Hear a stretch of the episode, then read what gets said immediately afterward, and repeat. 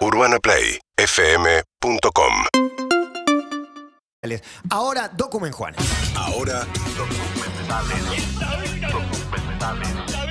Document Juanes con Juan Ferrari. Document Juanes en Todo pa, todo Y si pa. decís documentales, decís Juan Ferrari, ¿no? Pero Obviamente es el único obvio. nombre que se te viene a la Sinónimos. cabeza. No hay, Obvio. Y hablando no hay de otro. cabeza- No hay otro. Cada vez que voy a ver un documental me da culpa. Porque Y siento sí. lo tenés que ver vos. Sí, digo, sí, si no exacto. lo vio Yo lo Juan- tendría que ver con Juan. Yo trato de ver todos los que vio Juan o Instalé la recomendó. Sí. Claro, y todavía me faltan porque Muchísimos. recomendaste 300, no Sí, sé ya cuántos. no tengo idea. ¿Sabés qué Perdí tenés que hacer? cuenta. Tenés que monetizar esto, este talento que El tenés. Instagram está. El otro día me criticaron porque es verdad, no actualicé. Desactualizado. El Instagram lo, lo tengo que retomar. Pero el karma de en cualquier reunión, lo que sea, cualquiera que esté hablando de lo que sea, él te dice, hay un documental sobre eso. Eh, Es en algún momento empecé en esa, es verdad.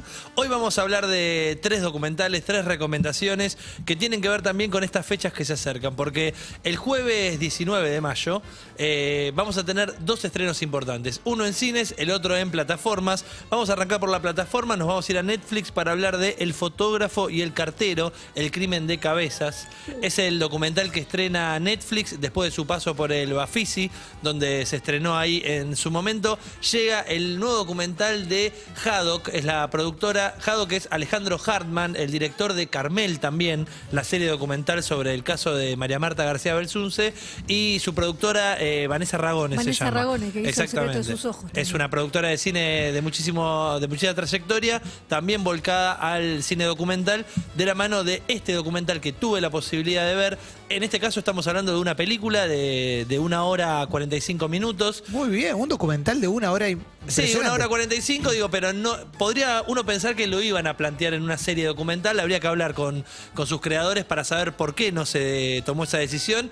Porque en realidad está contado de alguna manera, entre comillas, de forma episódica. Porque Qué rara la curva, ¿no? Porque antes le pedíamos que hagan más episodios, Sí. que está buenísimo, y ahora le pedimos que hagan menos. También el flagelo, claro, de que se estire eso en Sí. una historia. Pero lo interesante para el que agarre esta historia por primera vez, pensando en alguien que no vive en este país o que es muy joven, es la historia, obviamente, del homicidio de José Luis Cabezas. José Luis Cabezas fue un fotógrafo que trabajaba para la revista Noticias y que cubría una temporada de verano en Pinamar junto al periodista Gabriel Michi, que obviamente es un poco, eh, no es el narrador del documental, pero sí es la voz eh, eh, que va llevando un poco el relato de esta historia. Además, algo interesante, a lo largo de estos años se hicieron muchos documentales o informes, entonces está bueno porque para contar un mismo segmento dentro de este relato pueden agarrar tres materiales de archivo de Michi más el que le está dando a este documental de Netflix y reconstruir parte de esta historia que como les decía los tiene en Pinamar a estos dos periodistas trabajando y después de una fiesta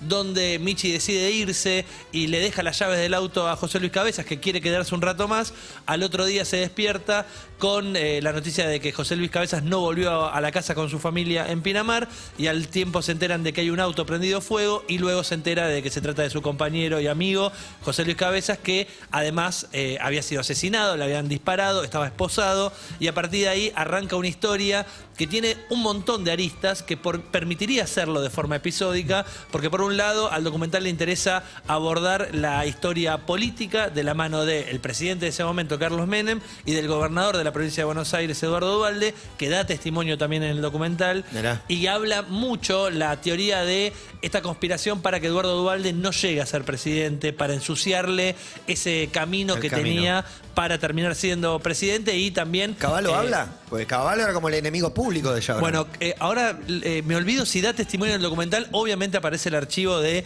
Caballo en- Denunciándolo en conferencia de prensa en la Casa Rosada. Co- contando en, quién En los videos Montalbano aparece mucho. Sí, sí, sí. Hay y una aparece cosa- acá en el documental Hay también. una cosa que es tremenda que vos estás hablando de esto y quien está viéndolo se pueden ver las imágenes. Las imágenes ya generan una, una gana de verlo, Sí, sí, pero totales. Sí, totalmente. La verdad que los que lo vivimos de alguna Sí. manera te toca. Totalmente. Hay muchísimo material de archivo, hay mucha entrevista también, como les decía, con Dualde, con Michi. También hay periodistas que cubrieron eh, a partir del asesinato de cabezas, eh, como por ejemplo Lorena Maciel, no sé, que lo cubría para Mitre y era la Claro. movilera de Mitre en, en- en ese momento. Pero digo, aparecen muchos testimonios, pero hay mucho archivo. Archivo de los padres de José Luis, archivo de la mujer de José Luis. hermana. eh, la hermana, exactamente. Hay, hay mucho de eso y hay mucho de lo que decía Matías, como el registro de Néstor Montalbano en YouTube, porque lo que hay también es una radiografía de la época, eh, donde también hay mucho de esas primeras marchas cabezas, con ese eh, eh, título que quedó para todos, que es el No se olviden de cabezas, que en el documental está muy bien explicado también la importancia y la contundencia del No se olviden de cabezas, porque es algo así como, no se olviden de cabezas porque si hicieron esto con un periodista, con, con todo lo que implica, imagínense lo que viene por delante, bueno, la historia es tristísima para, para el país porque por delante hay muchísimas historias también de impunidad y de casos que no, no se pudieron ¿Te resolver. dice más o menos hasta cuánto tiempo duró el No se olviden de cabezas? Porque eh, hubo una época que todos los programas cerraban con No se Santo de cabezas. Sátira, como un poco Sí. el abanderado de. un Aparecen muchos serio. fotoperiodistas, obviamente, contando la historia de cómo apoyaron las cámaras y después se dieron cuenta que no, que había que elevarlas al cielo. Cabezas presentes. Eh, todo eso está formando parte del documental, hasta que obviamente en un momento del documental la historia se va para la segunda parte del título de este documental, que es El cartero, y para hablar de Alfredo Chabrán, este empresario al cual José Luis eh, Cabeza fotografió, y a partir de ahí arranca esta historia que no tiene ningún testimonio actual de entorno de Chabrán, pero sí tiene las visitas de Chabrán al programa de Mariano Grondona, las visitas obviamente a, a- no sé si es Comodoro Pi o dónde es que al final tuvo que terminar eh, ¿Dolores no declarando. estaban declarando? Eh, puede ser que Dolores. sea en Dolores, exacto, claro, porque estaba ahí la, la causa. Aparece el asistente, de, aparece el fiscal y el asistente del, del juez de la causa, el que lleva la causa adelante, aparece mucho hablando también, porque claro, también habla mucho de el pueblo, ¿no? Un pueblo que no estaba acostumbrado a recibir tanta gente y toda esta, Claro. esta cuestión mediática. Aparece también eh, los primeros sospechosos, Pepita la Pistolera, el grupo de Mar del Plata, Los Hornos. como después La banda eh, de los hornos. fueron, fueron liberados y obviamente... Ríos. Los lo- horneros, ¿no? Los, Los horneros. Los horneros, Pepita la. No pistolera, ¿Fueron condenados? Gregorio No, Ríos. Alguno murió, alguno murió No, igual, ¿no? Después aparece, claro, aparece todo lo que tiene que ver con la policía. Es enorme el caso. Todos los, los- la- las cuestiones telefónicas, los vínculos telefónicos, cómo pudieron investigar todo eso. Aparece mucho Dualde. Dualde tratando de encontrar, él dice que le promete a los padres de cabezas que va a encontrar, que le va a decir, no es que le dice, van a terminar preso, dice, "Te- yo te voy a decir quién mató a tu hijo. O sea, a partir de ahí hay mucho de esa investigación. Se estrena el jueves 19, recomiendo que lo vean por lo que representa como casos en, eh, policiales en la Argentina y además para el que no conozca la historia, obviamente viene, viene muy bien. Me pasa lo que decía Clemen, estabas hablando y no podía parar de mirar eh, la pantalla con el archivo, Claro. con las imágenes. No sé si es algo generacional o qué, pero. Para mí es generacional. No podía parar. Para mí traslada, sí, para, mí sí. O sea, mi, mi mujer creo que una semana antes había hecho una producción fotográfica con cabeza para la revista Claro. Noticias. Bueno, sé que Andy hizo una producción con, con cabezas también. Lo cruzamos todo. ¿no? Habla, habla mucho de eh, el cabeza fotógrafo y su técnica de cómo sacar esa foto contrapicada, de cómo él había hecho la tapa de una revista noticia hace muy poco sobre la maldita policía. Entonces, cómo también se evalúa esa teoría de cuánto tenía que ver la policía a partir de esa foto que él había hecho, más la foto de, de Jabram. Lo que vengo a, a también a traer es, el documental no revela nada nuevo, eh, no esperen encontrar... No, pero porque digo- compila 20 años después, no sé cuántos Sí. años después, compila 25. todo en un Claro. documental que me, me da mucha gana de ver porque conoces a todos los personajes que Sí, interactúan en el documental. Pero yo siento que García Belsunce, por ejemplo, eh, si bien los personajes ya se habían vuelto muy mediáticos, permitió también, para el que lo quiera más colorido o no, conocer algunos personajes, Pichi Taylor, por ejemplo. Era más más divertido, si Tenía- cabe el bueno, ahora se término está, haciendo, se divertido. está Sí. haciendo una serie, se está haciendo una serie ficcionada. Pero Tal cual, era ¿no? más Este es- divertido. esto es una tragedia. Exacto. Lo otro también es un Sí, sí, asesinato, los pero los ribetes familiares la convierten, no sé, Sí. que hacer una comedia Sí, el Pero. Pituto, Carmel, pero en el Carmel pituto. eligen lo que cuentan también, digo, También, porque también, hay toda una parte que no está contada y que, que está en la causa y que, que Y es está muy la popular. fantasía que en este caso también no sabemos eh, muchas cosas. Pero obvio, ¿no? obvio. Jueves 19 entonces para eh, El fotógrafo y el cartero, El crimen de cabezas, documental que se estrena en Netflix. Pero ese mismo jueves 19 en el cine Gomón se va a estrenar en cines Carroceros. Carroceros es un documental que Clemen ya mencionó en algún momento y tiene que ver justo ese jueves 19 con una efeméride porque se cumplen 37 años del estreno de Esperando la carroza, la, la película que creo que todos vimos a- Sí, acá, que sí. todos disfrutamos y que a partir de Carroceros lo que conocemos es parte de la historia de la película con el testimonio de sus protagonistas, pero también los carroceros son un grupo de fanáticos de la película que abrieron grupos de Facebook, esos grupos crecieron en cantidad de seguidores y terminaron encontrando un grupo de pertenencia en el cual compartir momentos de la película, diálogos, actuar esos diálogos, en el caso de algunos que eh, son actores o son imitadores y que se arman estas, estas eh, actividades. Y obviamente también lo que hacen este grupo de, fanáticos es hacer visitas a ver Versalles, donde están las locaciones de la película, la casa de Sergio y Elvira, la casa de... muy buena esa eh, casa. No, no, es impresionante. ¿Dónde está mi amiga? la casa de Dominga, Dominga es la, la vecina Cecilia Roseto en, en la película,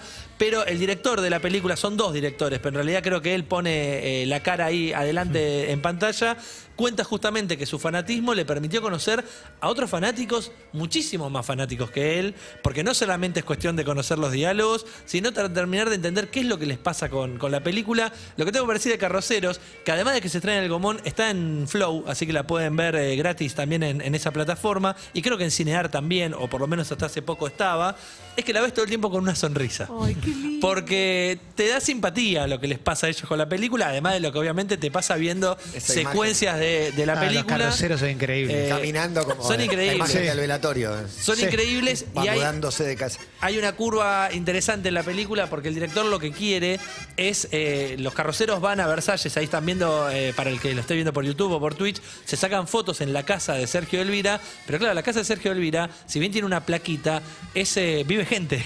Claro. Y- Claro, obvio. y, y vive gente que no quiere que entre a la Se ha casa. hinchado la pelota. Eh, No, Una aceptan, vez por año van. ya, ya entienden que lo de la foto, lo de la visita y eso va a estar, pero no quiere. Y este director lo que trata de lograr es ser el primero que pueda entrar para poder ver efectivamente cómo está esa casa, que además aseguran que está igual, que todas las locaciones están iguales a como se filmó en su momento, ese patio, esa cocina, ese living, todo está similar, aparecen todos lo- los del elenco obviamente vivos y cuentan varias historias Pinti de murió hace Doria. muy poco. Pinti aparece. Aparece Eh, Pinti. No, claro, el pensando en China Zorrilla, que no está en el documental y que es muy.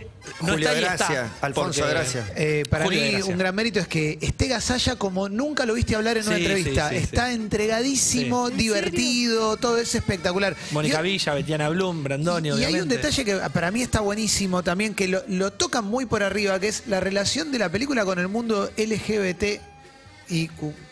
Sí, sí, sí, sí. Sí, sobre todo en el personaje de Más. Betiana Blum, de Nora, que representa un poco para toda la comunidad LGBT como Sí. ese personaje medio, no sé cómo definirlo, pero estruendoso. Sí, el primer carrocero que habla Sí. menciona un poco eso, pero eh, ahí no se profundiza tanto, pero decís, ahí hay una puerta que también está buenísima. Está bueno porque lo que hacen los directores es una especie de casting abierto en el cual sientan a fanáticos a empezar a contar esos relatos y lo simpático de la historia es que te aparece gente grande y niños que también fueron contagiados con el espíritu Mi carrocero. hijo más grande la, la descubrió solo Claro. y, le, y le gustó y la vio Lo- más de una vez. Y lo interesante me parece es que ya sabemos, tres empanadas, dónde está mi amiga, yo hago ravioles, yo hace ravioles, pero estos tipos, claro, están un nivel más allá. Entonces, las claro. frases que le gustan a ellos, claro, es como el fan de los Simpsons cuando te dice, yo te agarro este chistecito cortito. Hay un momento de una fanática de Bahía Blanca que dice, ay, malo, trajiste masas con lo que engordan. Y yo me empecé a reír solo, porque no es una frase de las más características y obviamente me llevó directamente a la película. Carroceros se estrena el 19 en el Gomón y está para ver en Flow también, para el que la quiera ver en su casa. Bien, tres recomendaciones, tres. Viene la última, rápidamente. Esta está para ver en Netflix, se estrenó hace poquito. Es bastante terrible lo que voy a contar. Ya hubo un documental similar, pero este es otro episodio. Se llama Nuestro Padre. Nuestro padre es la historia de una chica que se da cuenta que eh, hay algo raro entre ella y sus padres porque ella es rubia de ojos verdes y sus padres no son rubios de ojos verdes. Entonces en un momento Son dice... Condorito y Yayita. Entonces en un momento dice, yo me quiero hacer un ADN, yo los quiero. Ella se da cuenta que su madre sí es su madre, pero duda de su padre. Y efectivamente el, el resultado del ADN da que su padre no es su padre. Entonces empieza la búsqueda del padre biológico. La madre se había hecho un tratamiento para ser inseminada artificialmente, para, para que pueda quedar embarazada. Y a partir de ahí empieza a investigar y lo que descubre es una historia tremenda y densísima sobre el médico ginecólogo de su madre y de otros miles de pacientes que lo que hacía era inseminarlas con su propio semen. No. Entonces, esta chica no tenía un medio hermano, no tenía dos, tenía 94. ¿Qué hago? Uh, ¿Y la Navidad? el Nuestro- médico Tony Rivers, Antonio Ríos. Nuestro padre se llama el documental y lo que cuenta es Igual la historia. usaba de- semen propio, no es que tenía Sí, pero- relaciones con cada. No, pero, eh, Igual- pero igual está bueno está lo que mal. traes, ¿sabes por No, no, qué? no, no, no hay- no hay duda. Está bueno lo que traes No hay porque la duda. discusión. Y ese es un debate, supongo. La discusión en el juicio es si puede estar catalogado como una violación, porque, bueno, para, No para, para- la chica que denuncia, dice, es una violación a mi madre que no, no firma el consentimiento de Claro. recibir ese esperma, pero por otro lado te dicen, Pero no hay sabe, un- hay pero un- firma hay un, consentimiento de recibir un esperma que no sabe de quién es, o ella supuestamente En realidad- le fragúan y dicen que es de alguien lo- que no se En es. realidad el ginecólogo firmás- en cuestión lo que dice Porque es... hay casos donde se elige, ¿Está el señor se vivo? elige por foto. Está el hoy. señor vivo. Hoy se elige por foto.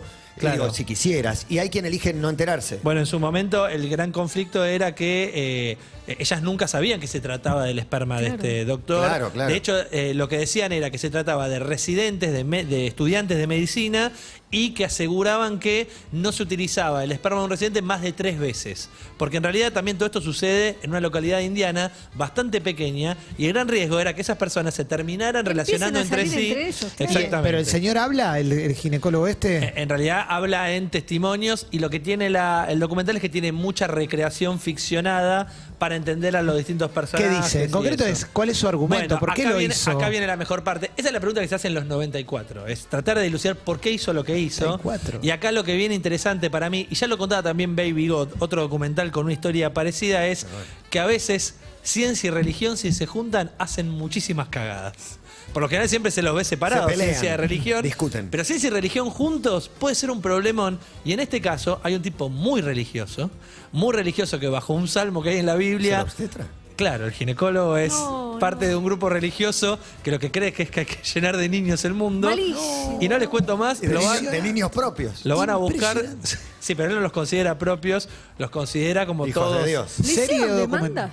Sí, pero ahí está la cuestión eh, judicial atrás de en qué se lo puede, por ejemplo, termina eh, No, ¿Violación a qué? A la termina en el medio de un juicio por haber eh, eh, falsificado documentos. Claro. Nada que ver con el fraude. caso. Al Capone. Tiene razón, Gonza. En, en el tráiler aparecen todos, ponen todos parecidos, por lo menos. Claro. No sé si los 94 se parecen. Alguno tendrá los genes Claro. dominantes de la madre. Eh, ¿Es una serie o es un No, documental? es un documental. Bien. Es un documental, es una peli larga que tiene el testimonio obviamente de todos los hermanos y tiene como cada uno se va enterando de que efectivamente no, su padre no es quien, quien es y es este tipo. Así que vale la pena ir a buscarlo. Se llama Nuestro Padre y ya está en Netflix desde hace una semana. Bien, tres recomendaciones para chequear. Carrocero se estrena en el Gomón y en Flow. eh, el fotógrafo y el el cartero. jueves se estrena el, el fotógrafo. jueves 19 en. Netflix y también en Netflix Nuestro Padre, este último con una historia tremenda. Ramiro Agulla, Carlos Bachetti, ya están acá con nosotros. Pausa, se sientan y charlamos con ellos. Somos Urbana Play 1043. UrbanaPlayFM.com Tu radio. UrbanaPlayFM.com